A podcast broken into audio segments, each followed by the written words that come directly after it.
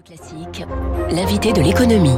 7h14, dès les premières semaines de la crise du Covid l'an dernier, vous, vous l'avez remarqué, le thème du monde d'après s'est naturellement imposé dans le débat public. Alors, y a-t-il eu vraiment rupture? En tout cas, c'est la conviction de notre invité ce matin. Bonjour Philippe de Sertine. Bonjour. Merci d'être avec nous. Vous êtes professeur des universités à l'Institut d'administration des entreprises de Paris, Panthéon-Sorbonne, directeur également de l'Institut de haute finance. Vous publiez chez Robert Laffont Le grand basculement. Alors, à vous lire, le Covid ce serait presque une chance. Comme on dit, il faut jamais gâcher une bonne crise.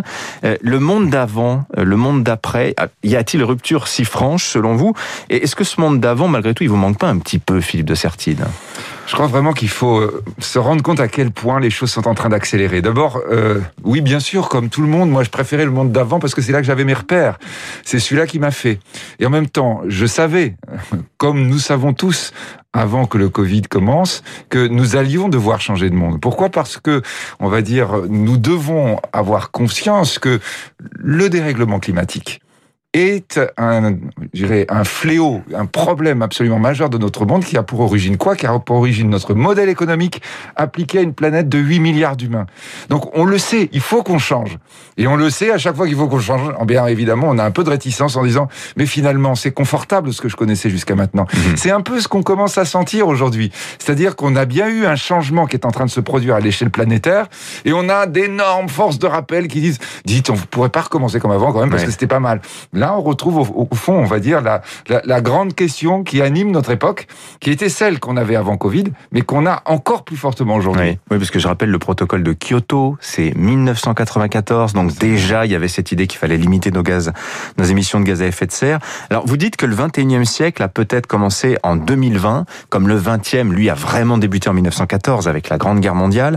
Euh, ceci dit, je me rappelle que dans un précédent livre, en 2009, vous annonciez déjà la fin d'un monde et la naissance du l'entrée vraiment dans le 21e siècle. Finalement, la décennie qu'on a qu'on vient de terminer là, 2010-2020, c'était quoi? C'était une période de gestation et la crise du Covid et l'accouchement finalement? Oui, alors je crois effectivement dans le livre justement, j'évoque euh, donc bien sûr Covid, bien sûr le dérèglement climatique, mais aussi trois grands éléments qui se rattachent, on va dire, à ce que vous venez d'évoquer. D'abord, l'élément à mon avis fondamental, c'est le changement de leadership mondial que nous sommes en train de vivre. Hmm.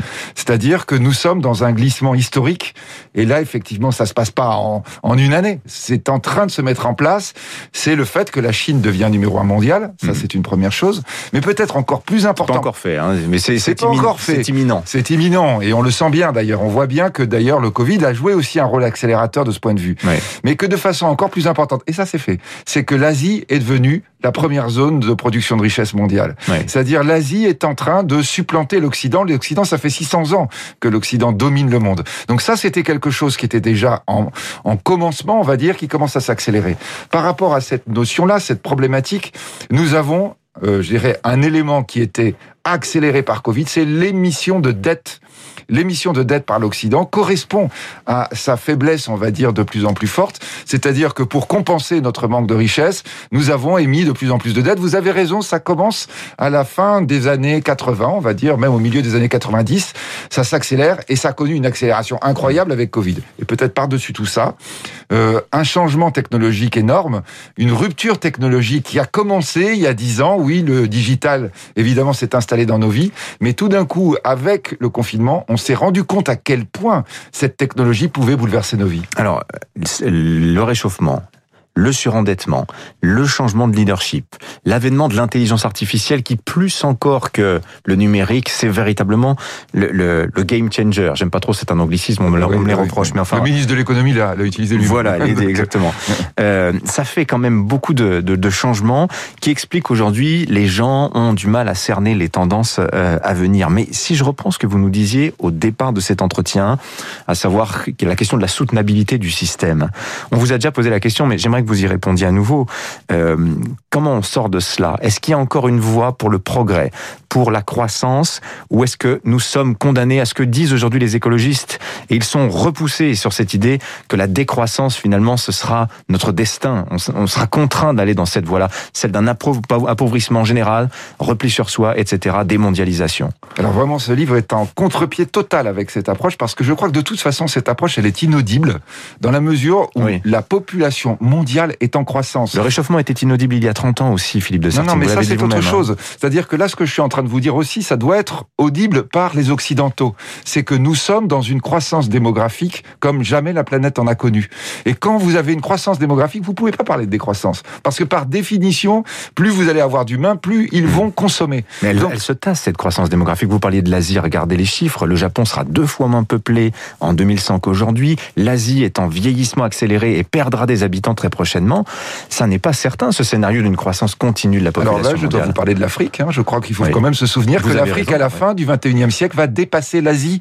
C'est-à-dire que nous sommes avec, dans l'Afrique, probablement, la grande puissance démographique du 22e siècle. Il faut être très clair, là, aujourd'hui, l'Asie, c'est 4 milliards 300 millions d'humains. L'Occidentaux, c'est même pas, enfin, c'est un gros milliard, on va dire, si vraiment vous intégrez justement le Japon, qui serait même plutôt du côté asiatique. Euh, lorsque on est en train de parler des 4 milliards 3, ça veut dire que l'Afrique euh, deviendra, à la fin du 21e siècle, au début du 22e siècle, une puissance à plus de pratiquement 5 milliards d'humains. Donc non, non, non, non, soyons très clairs. La démographie continue d'augmenter. 2050, nous serons 10 milliards d'humains. Nous gagnons à peu près 100 millions d'humains par an. Alors là où, attention, vous avez peut-être raison, parce que c'est ça qu'on commence à avoir dans l'esprit, c'est que la démographie augmente de plus en plus par la faim. C'est-à-dire nous sommes avec un vieillissement de la population mondiale. Par la faim FIN, hein Oui, par la faim FIN, bien entendu. Hein, parce que euh, peut-être euh, là aussi, c'est, je dirais sans du tout faire de mauvais jeu de mots, la démographie augmente parce que les populations vieillissent, parce qu'elles deviennent moins pauvres. La pauvreté, est, la pauvreté extrême est en recul extraordinaire depuis à peu près une trentaine d'années. Mais justement, Philippe de Sertine, là, je, je m'arrête sur ce point-là parce que je note que les économistes réintègrent de plus en plus la démographie dans leur équation et on note quand même un changement. C'est que vous regardez le 19e siècle, la croissance démographique accompagne la croissance économique.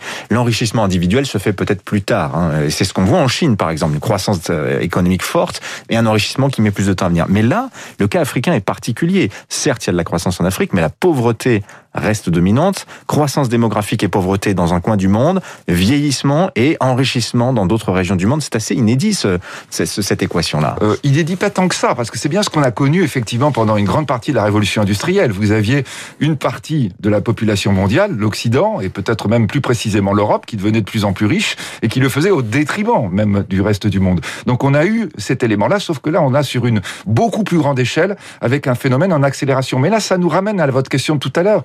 Donc la décroissance n'est pas possible. Mhm. C'est-à-dire que nous devons proposer un modèle. Et quand on dit croissance, vous voyez, c'est ce qui permet aux gens de vivre plus vieux. Hein, C'est-à-dire nous avons à peu près encore aujourd'hui presque 25 ans d'écart d'espérance de vie entre les pays les plus pauvres et les plus riches. C'est quelque chose qui n'est pas supportable à long terme. Et d'ailleurs, quand ça n'est pas supportable, ça veut dire que les gens pauvres disent je vais aller vers les pays riches. Mhm. Et là, vous avez les phénomènes de migration qui inquiètent tellement et l'Europe et les États-Unis. On peut se souvenir d'un projet de mur. D'ailleurs, enfin, une réalité de mur qui est en train de se construire entre les États-Unis et l'Amérique du Sud à démographie galopante. Donc, euh, nous sommes avec un modèle qui doit évoluer vers une croissance, mais une croissance raisonnée. Ça veut dire quoi? Ça veut dire que notre modèle économique doit inventer un nouveau type de croissance. Une croissance qui soit proposée au reste du monde. Et là, on voit bien que depuis quelque temps, nous avons des avancées très importantes dans la façon de vivre, dans la manière de vivre. C'est pour ça que les forces de rappel que nous avons très fortes là au moment où on déconfine, ces forces qui vous disent ah mais le monde d'avant était pas si mal. Votre question initiale en disant mais hein, vous êtes d'accord c'était bien avant. Mais oui mais sauf que c'était pas tenable et que donc là par, conséquent nous sommes en train de proposer quelque chose qui est nouveau, quelque chose qui est vraiment un changement de mode de vie. On va dire et là dans le livre effectivement je dis bah, regardons par exemple cette question du télétravail qui commence déjà à faire hérisser, on va dire, une partie de la population, voire même une grande partie des personnes salariées, en disant Ouais, mais qu'est-ce qui va se passer après? J'ai une dernière question pour vous. Et l'Europe dans tout ça Parce que vous évoquez le recul des références mentales occidentales euh, dans le monde. Euh, est-ce que, je dirais pas c'est la fin de l'histoire pour euh, la France, pour l'Europe, pour l'Occident en général, mais en tout cas une sorte de déclassement. Euh, ça n'est plus nous qui donnons le là. Euh, cette perspective du déclin, elle tétanise les Français. On voit que le déclin s'est imposé. 8 Français sur 10 ont l'impression d'être en déclin aujourd'hui. Philippe de Sertine, est-ce que selon vous c'est inéluctable? Alors je crois que ce qui est inéluctable, c'est que nous sommes dans un changement, effectivement, comme j'évoquais tout à l'heure, de domination, domination mondiale, domination économique, et donc de domination de la pensée. La pensée asiatique, aujourd'hui, la culture asiatique, peu à peu, supplante la pensée occidentale. Alors ça, effectivement, c'est quelque chose auquel les Occidentaux sont pas habitués. Je répète, nous avons six siècles de domination mondiale derrière nous, et donc nous avions l'impression que c'était quelque chose de complètement définitif. Mais on peut vivre avec une pensée, avec des, des, références, avec une culture qui nous appartient, mais qui ne domine plus nécessairement le monde. C'est ça que nous devons apprendre à faire. Nous avons une parole à continuer à porter, mais une parole qui ne sera pas nécessairement dominante. Et ça, c'est un apprentissage compliqué. On voit bien d'ailleurs déjà, hein, par exemple, quand vous avez la confrontation pensée asiatique chinoise vis-à-vis de la, la pensée euh, européenne, occidentale, américaine, que on va dire la conciliation est compliquée. C'est quelque chose qui est parfaitement euh, envisageable, quelque chose qui n'est pas nécessairement un drame absolu, mais qui doit effectivement nous imprégner, c'est-à-dire comment, et je l'évoque aussi dans le livre, comment finalement cette logique, on va dire, de la pensée peut être minoritaire, peut être aussi une logique très intéressante pour nous Européens. Merci Philippe de Sertine. Le grand basculement, c'est le titre de votre dernier ouvrage qui vient de paraître chez Robert Laffont. Merci d'être venu nous voir. Il est 7h25, les titres de la presse David